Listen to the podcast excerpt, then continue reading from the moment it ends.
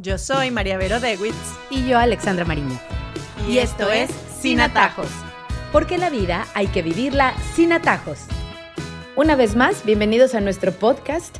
María Vero y yo estamos muy contentos de acompañarlos porque hoy vamos a tocar un tema que es primordial si queremos realmente lograr que las nuevas generaciones hagan un cambio en lo que estamos viviendo el día de hoy. Y puntualmente se trata del tema de la empatía y de la compasión. Si no se lo enseñamos y se lo transmitimos a las nuevas generaciones y a nuestros hijos, como sociedad, realmente estamos y vamos hacia la perdición total, a la extinción. Y sí lo veo así de importante y así de grave, porque cuando no hay empatía, cuando no hay compasión, cuando no nos fijamos en los demás, y cada vez estamos más ensimismados, más metidos en nuestros aparatos, en nuestros propios problemas, cuando se nos resbalan las cosas que suceden alrededor y cómo me duele cuando oigo a mis niñas y a mis hijas o a quienes me rodean y a gente que quiero que no le importe por lo que alguien está pasando. Para mí es un tema muy personal, debo decirlo. Y eh, todo este tema lo trajimos a colación por un recuerdo que le salió a María Vero en Facebook de esos de posteaste eso, esta historia hace algún tiempo. Y cuando me la lee, realmente encapsula absolutamente todo lo que yo creo que debe ser el pensar en los demás y no solamente en ti. Sí, la historia comienza con una familia, ¿no? Eh, Trisha, la mamá de Timothy, que tenía siete años y era un niño con necesidades especiales. Y cada vez que lo invitaban a una fiesta de cumpleaños, pues la mamá tenía que decir que no podía ir porque, claro, todo este ambiente de la fiesta, el ruido, la cantidad de niños eran disparadores para él y la verdad no se sentía cómodo, ¿no? Pero hubo una invitación que recibió que fue especial porque además de la invitación tenía una nota y la nota decía, Carter se sienta al lado de Timothy en la escuela y siempre habla de él. De verdad queremos que venga. Vamos a rentar un castillo inflable, pero también podemos poner uno más pequeño al lado. También vamos a tener globos de agua y pistolas de agua. Tal vez Timothy puede venir más temprano en el día si esto va a ser mucho para él con tantos niños. Déjame saber cómo podemos hacer que funcione. Entonces, esa última oración de déjame saber cómo podemos hacer que funcione fue la que de verdad le derritió el corazón a la mamá de Timothy, porque ella dice, ella estaba dispuesta a hacer cualquier acomodación en su fiesta, que no tendría por qué hacerla para que mi hijo la pasara bien, ¿no? Y ella dice, ella concluye que dice, no la conozco, no la conozco personalmente ni a su hijo, pero quiero conocerla, porque esta mamá escribió exactamente lo que yo necesitaba y no sabía. Esta mamá me da esperanza para el futuro de Timothy cuando a veces me desespero y creo que no va a ser feliz. Esta mamá es todo lo que yo quiero ser. Yo por primera vez voy a poner que sí va a ir a una fiesta y no podemos esperar. Entonces, yo leí esto, ¿no? Yo lo puse en mi Facebook hace muchos años y me salió como un recuerdo. Y yo digo, esa es la verdadera empatía, porque no es suficiente con hacer lo que te sobra, con hacer lo que te es cómodo, con hacerlo de, ay, bueno, ya lo invité, obviamente, o sea, ay, yo lo invité, yo, yo, no lo dejé invitar, pero ella se puso en los pies de esa mamá y dijo, ok, es que no es suficiente con invitarlo, es que ella necesita que yo haga algo más, y algo más es incomodarme, es que venga más temprano, es rentar otra cosa, es comprar comida especial, lo que nos toque, ¿no? Y eso lo ponemos en ejemplo de, mamás, porque somos mamás, pero eso es lo que tenemos que hacer que nuestros hijos vean, ¿no? O sea, que la verdadera empatía no es solo pensar en los demás, sino es ponerte en los zapatos de los demás y saber que hay unas necesidades que a veces somos nosotros los que tenemos que cubrir porque no hay más nadie, ¿no? No hay más nadie. Y esa es la verdadera empatía. Al educar, considero que es muy importante el ser ejemplo para nuestros hijos. Yo sí creo, y hay un dicho en inglés que monkey sees, monkey does, el monito hace lo que ve. Y realmente es cierto, ¿no? Para bien y para mal, nuestros hijos imitan lo que hay en casa, lo que ven de sus padres. Y eso tiene mucho que ver con esto que estamos hablando en este momento. Yo creo que no solamente esa mamá que pensó en el amiguito, hasta provino del mismo niño, ¿no? De su hijo. Eso me pareció que es aún más bonito porque eh, con seguridad ella pensó en ese amiguito por su hijo y ese hijo fue el que le pidió que hiciera todos esos ajustes. Es mucho más llamativo aún incluso que un niñito pues tenga la capacidad de transmitirle a su mamá que su amiguito tenía esas necesidades especiales. Claro, en español también se dice el mejor educador es fray ejemplo y esta es una de las virtudes que no podemos educar sin el ejemplo. Es decir, si nosotros le decimos a nuestros hijos, piensa en el otro, sé generoso, ayuda a tus amigos, ponte en sus zapatos, pero nosotros tenemos siempre una actitud de yo, yo, yo, mis derechos van primero, porque además vivimos en una época de las Karen, como le dicen acá en Estados Unidos, ¿no? ¿Cuál es la Karen? La Karen es aquella persona que va por la vida reclamando todo el tiempo sus derechos, que se respeten sus derechos, que se, que se haga lo que ella quiere y lo que ella necesita sin pensar en que al lado tiene una persona que es un ser humano que también tiene derechos, etcétera, y que también hay que, hay que tratarla bien y que está bien eh, defenderte y está bien reclamar tus derechos, pero no puedes pasar por encima de los demás, ¿no? Entonces, este es el ambiente que se ha vivido y además lo que escuchan todo el tiempo es, tú tienes que ser feliz, tú eres lo que más importa, si tú no estás bien, lo demás no están bien. Entonces, es una cultura bastante egocéntrica y egoísta en la que vivimos. El pensar en los demás es más como, ah, yo pienso en los demás porque yo ayudo en África, ¿no? Entonces, claro, yo soy muy generoso, pero nos cuesta ver el ayudar a los demás con los que tenemos al lado. Y de repente a ustedes les ha pasado que estamos en un salón y está la mamá eh, peleando por cosas por su hijo y pasándole por encima a todos los demás niños del salón, ¿no? Y uno dice como que, pero no está viendo que este es un ambiente en el que hay que pensar en los demás. Sí, eh, a veces hay que sufrir para pensar en los demás, sí, a veces hay que sufrir, ¿no? Pero no estamos dispuestos porque el mundo nos dice, tú eres lo más importante, tú eres el centro, preocúpate por ti. Y nadie te dice, mira, no, el que está al lado tuyo también merece tu cariño, tu preocupación y, tu entrega, ¿no? Porque lo hemos dicho aquí, al final lo que nos hace felices es también darnos a los demás, querer a los demás, y eso pueden ser sus amigos en el colegio o incluso los que no son sus amigos, ¿no? Y de repente están sufriendo, de repente están solos. Entonces, a veces es tan simple con preguntarles, de repente se montan en el carro y dicen, oye, mira, ¿y de tu salón quién siempre está solo? De repente no decirle, pero como meterle esa chispita. ¿Y por qué él siempre está solo? Entonces de repente nuestro hijo nos puede decir, bueno, es que él camina raro, o él habla así, o él no le gusta tal. Es decir, ¿y cómo crees tú que se siente él no tener amigos? ¿O cómo se siente él cuando no lo inviten? Entonces, claro, de repente metiendo esa hormiguita allí, podemos poco a poco hacerlo más empáticos, porque el pensar en cómo se siente él me hace automáticamente yo sentirme, yo decir, wow, o sea, es que debe estar triste todo el tiempo, qué horrible debe ser no tener amigos. Entonces ya ahí podemos generar acciones, ¿no? Generar acciones, pero solo con esas preguntas. No basta con preguntarle con quién te sentaste tú, con quién jugaste tú, eh, con quién hablaste tú, sino ve un poquito más allá. Hay gente que tal vez necesita de ti porque tú eres lo suficientemente bueno y tú eres lo suficientemente importante para el mundo para hacer un cambio en ese salón, con esa persona. Y eso es lo que tenemos que sembrar en el corazón de nuestros hijos. Y bueno, te voy a decir, creo que este es uno de los eh, valores con los que sí nacemos. Hace muy poquito vi un eh, estudio que se realizó con niños muy chiquitos, tenían aproximadamente entre 2 y 3 años.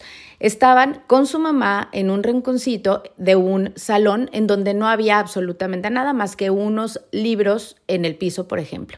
Entonces entraba el que hacía el estudio y hacía como si le costara muchísimo trabajo recoger esos libros, porque le dolía la espalda, o sea, se hacía de todos los niños que testearon y el niño innatamente se levantaba, recogía el libro y se lo entregaba. Y así hicieron diferentes experimentos y por eso sí creo que es algo que es innato del ser humano. El ser humano sí nace con esa necesidad de ayudar y lo podemos ver en los niños pequeños, que nadie le dijo, nadie le enseñó, nadie, la mamá no le dijo ve y le ayudas, pero como poco a poco sí se va perdiendo. Entonces, sí creo que ahí es donde nosotros tenemos que intervenir. Y creo que también implica mucho para nosotros mismos pensar por qué hacemos las cosas. Y te voy a, te voy a contar un cuento, ¿no?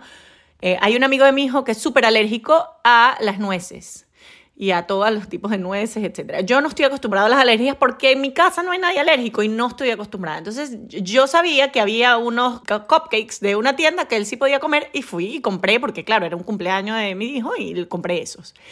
Cuando estoy con todos los niños en la casa y saco la, el niño me dice, no, es que estos no son los que puedo comer, los que puedo comer son los chiquititos porque estos sí tienen nueces. Entonces claro, en el momento yo... ¡ah!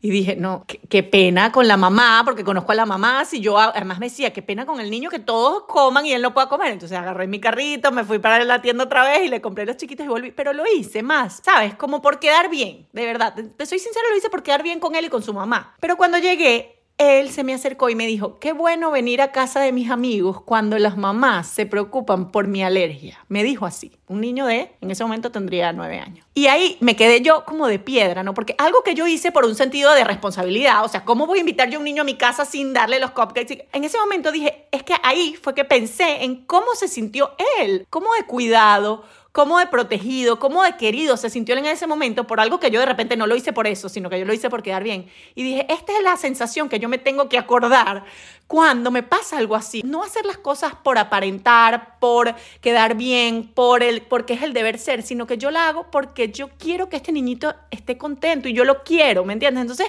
porque tenemos mucha gente que hace el bien porque sí. Pero al final lo que tenemos es que educar el corazón, ¿no? E incluso nosotros mismos, porque cuando tengamos que ir un poquito más allá, probablemente no lo vamos a hacer. Si lo hacemos por el deber ser, y nuestros hijos, si lo hacen por el deber ser o por quedar bien, hay un momento en donde vamos a decir hasta aquí llego hasta aquí llego porque aquí ya quedé bien, aquí ya hice suficiente, hasta aquí. En cambio, cuando educamos el corazón para de verdad pensar en el otro, no hay límite. No hay límite porque, porque lo estamos haciendo de corazón y eso es difícil. de verdad que te estoy diciendo que es súper difícil y lo vi ese día muy claro. Y volviendo a que desde chiquitos es innato y se va perdiendo, qué difícil es cuando ya son adolescentes que piensen en los demás. Es que el ojo volteado, cuando les dices, oye, pero es que eso no está bien porque la vas a lastimar, porque le vas a hacer daño, porque ponte en sus zapatos. Les cuesta muchísimo trabajo ponerse en los zapatos de los otros. Es una edad en la que de verdad gira todo en torno a sí mismos. Y creo que eso también hay que saberlo respetar, pero creo que hay que ser muy creativo en cómo les vamos a presentar la posibilidad y abrirles los canales para que sí apelen desde el corazón y genuinamente por el interés hacia el otro desde su amiguito hacia un completo desconocido. Hay un autor que dice una frase que dice que nuestros hijos tienen que experimentar el bien. Él se llama Christian Conen. Y experimentar el bien quiere decir que a esta edad de la adolescencia, como tú dices, son completamente egocéntricos, piensan todo el tiempo en ellos y nuestros sermones no van a funcionar. O sea, el que tú le digas, no, pero invítela, sé buena, a esa edad es así como que, ok, no apago cassette y no escucho a mi mamá.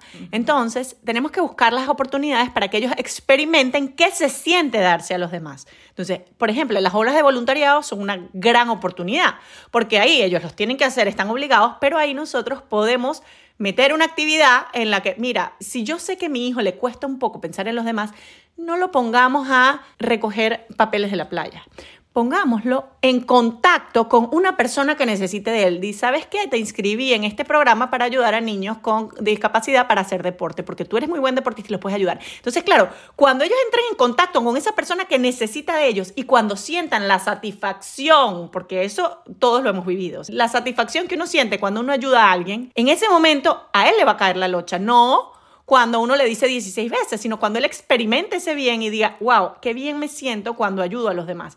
Entonces, nosotros calladitos, como tú dices, con mucha creatividad, busquemos oportunidades en las que ellos puedan experimentar el bien, saber lo bien que uno se siente cuando uno se da a los demás. Y cuando lo sienta, dirá, yo quiero repetir esto, yo quiero volverlo a hacer, yo quiero sentirme así, porque esta endorfina no me la da ni el parque de maquinitas ni meter un gol. O sea, esta sensación es rara, distinta, solo la siento cuando ayudo a los demás. Y es una realidad genuina. O sea, hasta que empiezas a tener como el día a día del poder darle a los demás, te das cuenta que recibes mucho más de lo que tú das. Y me encanta lo que dices eh, y lo que dijiste hace poco de no es porque me vean, no es porque es lo socialmente correcto o porque quiero darlo a conocer a todo el mundo. Creo que también parte de esa enseñanza es el que nadie lo sepa. Y más en la época de los selfies, ¿no? En la época de que posteo absolutamente todo lo que hago. Y yo sé que hay una recompensa en que los demás vean que tú haces el bien, ¿no? Ese sentido de soy el héroe y aquí me vi súper bien. Y cuesta mucho, pero es eso de que tu mano derecha no sepa lo que hizo la izquierda. Y eso lo hace aún más valioso. Claro, porque la intención se importa. Hay gente que dice, no, no importa la intención, con tal de que lo haga está ayudando. Sí, la ayuda igual llega. Pero cuando nosotros estamos educando, lo que nos importa es la intención, porque la intención es lo único que va a mantener que ese niño cuando sea adulto pueda continuar en ese camino y pueda de verdad pensar en los demás. Aunque la ayuda es la misma, si yo lo hago por el selfie, por el reconocimiento, por las horas, o si lo hago porque de verdad lo siento, aunque la ayuda es igual, lo que cambia en el ser no es igual. Eso que transforma, ese corazón que se, que se llena, eso no es igual. Entonces sí nos tenemos que ocupar de la intención de nuestros hijos. Y puede ser que empiece, ojo, no pasa nada, va a empezar como algo que hacemos por quedar bien o por contar las horas o por lo que sea. Pero luego se va a transformar mientras uno se enfrenta a ese bien a algo que me hace sentir bien porque sé que estoy siendo generoso y sé que eso me hace mejor persona todo empieza por alguna razón, ya sean las horas o lo que necesiten, porque va a haber una necesidad y quieren cubrir esa necesidad. Pero si nosotros no dejamos de hacerlo, porque es que nos toca empujarlo, ¿sabes? Toda la vida, eh, cuando son niños hasta que sean adolescentes y después cuando ya les va a caer el 20 de por qué es importante el pensar en los demás, sí nos va a tocar a nosotros hacer ese trabajo de empujarlos, de continuar, de llevarlos y de hacerlo. Y qué fácil es tirar la toalla, porque a mí también me cuesta trabajo y porque me cuesta llevarlo y porque me cuesta jalarlo y porque me cuesta... Pero ya después sí se puede convertir el ayudar, el dar su tiempo, el dar de sí, el ayudar a los demás, el darse cuenta de su entorno y de quién está necesitándolos para cualquier cosa, sí se convierte en parte de sí si nosotros insistimos en que sí sea. Y este sí es un llamado a los padres de familia a insistamos en que nuestros hijos sí sean bondadosos, en que nuestros hijos sean genuinamente empáticos y que sí sean genuinamente buenas personas, porque al final de eso se trata, ¿no? Y yo creo que eso también se nota en la casa cuando uno le da importancia a estas cosas, ¿no? O sea, cuando en mi casa se le da más importancia a una nota académica que a que mi hijo sea empático y piense en los demás, pues el resultado va a ser que lo que más le va a importar va a ser obviamente su éxito y no los demás, ¿no? Entonces, yo creo que eso hay que repetirlo mucho. Y también, mira, no hace falta manejar siete horas, o sea, compra, por ejemplo, cinco tarjeticas que tengas ahí guardadas en tu gaveta. Y cuando los amigos de tu hijo estén enfermos, dile, mira, ¿sabes qué? Que le va a gustar recibir un chocolatico con una tarjetica. Escríbesela y llévasela porque vamos a llevársela porque está enfermo. No sé, o sea, son detalles pequeños, o sea, de pensar en los demás. O sea, no hace falta salvar el mundo para pensar en los demás. O sea, solo acordarte de que hay gente que la pasa mal y la pasa mal porque se enfermó, porque la mamá se fue, porque está teniendo un problema en la familia, porque le cuesta la matemática y, el tuyo es inteligentísimo en matemática. Y dile, ¿por qué no le ofreces que tú le explicas, que estudie contigo? O sea, esas pequeñas cosas son las que van a hacer que nuestros hijos sean generosos y empáticos, no necesariamente que vayan a viajar a un país pobre a ayudar. O sea, ojalá lleguen a eso, ojalá, pero en las pequeñas cosas de la vida, o sea, si ellos están acostumbrados a pensar en los sentimientos de los demás y en decir, esto lo va a hacer feliz, porque él ahorita está triste y esto lo va a hacer feliz, puede ser que entonces cuando le estén pegando a uno, él sea el capaz de defenderlo, o puede ser que cuando estén haciendo bullying, él sea el que diga basta, o puede ser el que sea capaz de invitar a un niño que nadie lo invita y, pasar la pena y pasar la raya frente a todos los demás, pero dice yo lo invito porque a mí no me gustaría que me lo hicieran a mí, pero empezar por cosas pequeñas, ¿no? Y eso también lo verán en la casa si nosotros lo hacemos también. Justo a ese pedacito quería llegar, que en este momento puede que muchos de los que nos estén oyendo dicen, ah, bueno, sí, es más fácil decirlo que realmente hacerlo. Y tendemos a confundir mucho el tema de yo quiero enseñarle a mi hijo a defenderse, a que no se deje, a que sea el que si a ti te pegan, entonces tú pegas de regreso. Es muy fácil confundirnos en el momento de enseñarle a nuestros hijos a ser independientes, por ejemplo, podemos confundirlo y puede parecer que al enseñar empatía, al enseñar compasión, al enseñar bondad, la gente o los padres de familia puedan creer que estamos creando a una persona débil. Y creo que eso es mucho lo que la gente puede tener en su mente y compararlo un poco con debilidad. Es que eh, vamos a poner un ejemplo para que se vea claro. Vamos a poner, tú vas a un, sitio a comer y te traen mal la comida. Entonces, el defenderte en ese caso sería decir, oye, mira, decirle al mesero, eh, esto no fue lo que yo pedí y eso es justicia, ¿no? Te estás defendiendo porque tú no vas a pagar por algo que no pediste. Pero tú lo puedes hacer con mucho cariño, haciendo a la persona sentirse bien porque cometió un error, o tú puedes caerle a gritos, pararte, tirar todo, ser grosero, eh, tratarlo como menos, ¿no? Entonces, una cosa es la justicia y la defensa de lo que, lo que te corresponde, y otra cosa es no pensar en los sentimientos de los demás, porque de repente ese mesero estaba cansado, porque de repente no había suficientes personas para trabajar, no sabemos por lo que está pasando la gente. Entonces, cuando hay duda, sé bondadoso, o sea, piensa lo mejor del otro. Tú te estás defendiendo, sí, pero piensa lo mejor del otro. De repente él no lo hizo para dañarte, él no pensó que te estaba eh, haciendo un él no pensó que te estaba haciendo un daño. Entonces, si tú prejuzgas y crees que los demás están todos tratando de hundirte, entonces obviamente tu vida será una lucha constante. En cambio, si tú en tu cabeza piensas que las demás personas no lo hicieron por mal, probablemente además serás más feliz porque dirás, bueno, él se equivocó, no quiso hacerme eso. Probablemente sea así o no pero tú no vives tu vida como el soldado tratando de defenderse de todos los ataques, sino que vives tu vida como una persona que sabe que todos somos humanos y cometemos errores. Y esa es la diferencia. Un cambio de perspectiva. Me encanta, sí, clarísimo. Y bueno, pues así es como llegamos a nuestras conclusiones. Iniciamos hablando que la verdadera empatía no es solo pensar en los demás, sino ponerte en los zapatos de los demás y saber que hay unas necesidades que a veces solo somos nosotros quienes debemos cubrir. La empatía es una de las virtudes que no podemos educar sin el ejemplo. Está bien reclamar nuestros derechos, pero no podemos pasar por encima de los demás. Todo el tiempo nuestros hijos están expuestos a una cultura egocéntrica y egoísta. Al final, lo que nos hace feliz es darse y querer a los demás. María Vero nos propone preguntarle a nuestros hijos y hacer que se cuestionen si ellos pueden hacer algo por aquel que no tiene amigos, por el que está solo en el colegio. Mostrarles el camino hacia ponerse en el lugar del otro nos ayuda a enseñarles a ser más empáticos. La vida nos enseña a no hacer las cosas por el deber ser, sino porque realmente nos sale del corazón y por querer genuinamente el bienestar del otro. María Vero nos habló del autor Christian Conen, quien dice que nuestros hijos tienen que experimentar el bien, sobre todo en adolescentes, con mucha creatividad, hay que buscar momentos en donde puedan experimentar el bien, saber en carne propia lo bien que se siente ayudar a los demás. Cuando estamos educando, sí importa la intención, pues es lo único que va a mantener que el niño, cuando sea adulto, continúe en ese camino. No hace falta salvar el mundo para pensar en los demás, son los pequeños actos de amor y caridad los que más les van a enseñar. También hablamos sobre saber diferenciar entre la justicia y la defensa de lo que te corresponde, y otra cosa, el no ponerse en el lugar del otro. Terminamos diciendo que ante la duda, sé bondadoso. Tratar de no prejuzgar y no pensar que si algo malo nos pasa es porque me quieren dañar, sino pensar que todos somos humanos y cometemos errores. Les invitamos a que nos escriban a nuestro email sinatajospodcast.gmail.com para que nos cuenten todos los comentarios, eh, qué les parece, de qué podemos hablar, alguna pregunta, alguna crítica, lo que quieran. Y también a que se suscriban a la plataforma de podcast favorita para que les avise cuando tenemos un episodio nuevo. Yo soy María Vero Dewitz. Y yo, Alexandra Marín. Y, esto es Sin Atajos porque la vida hay que vivirla sin atajos.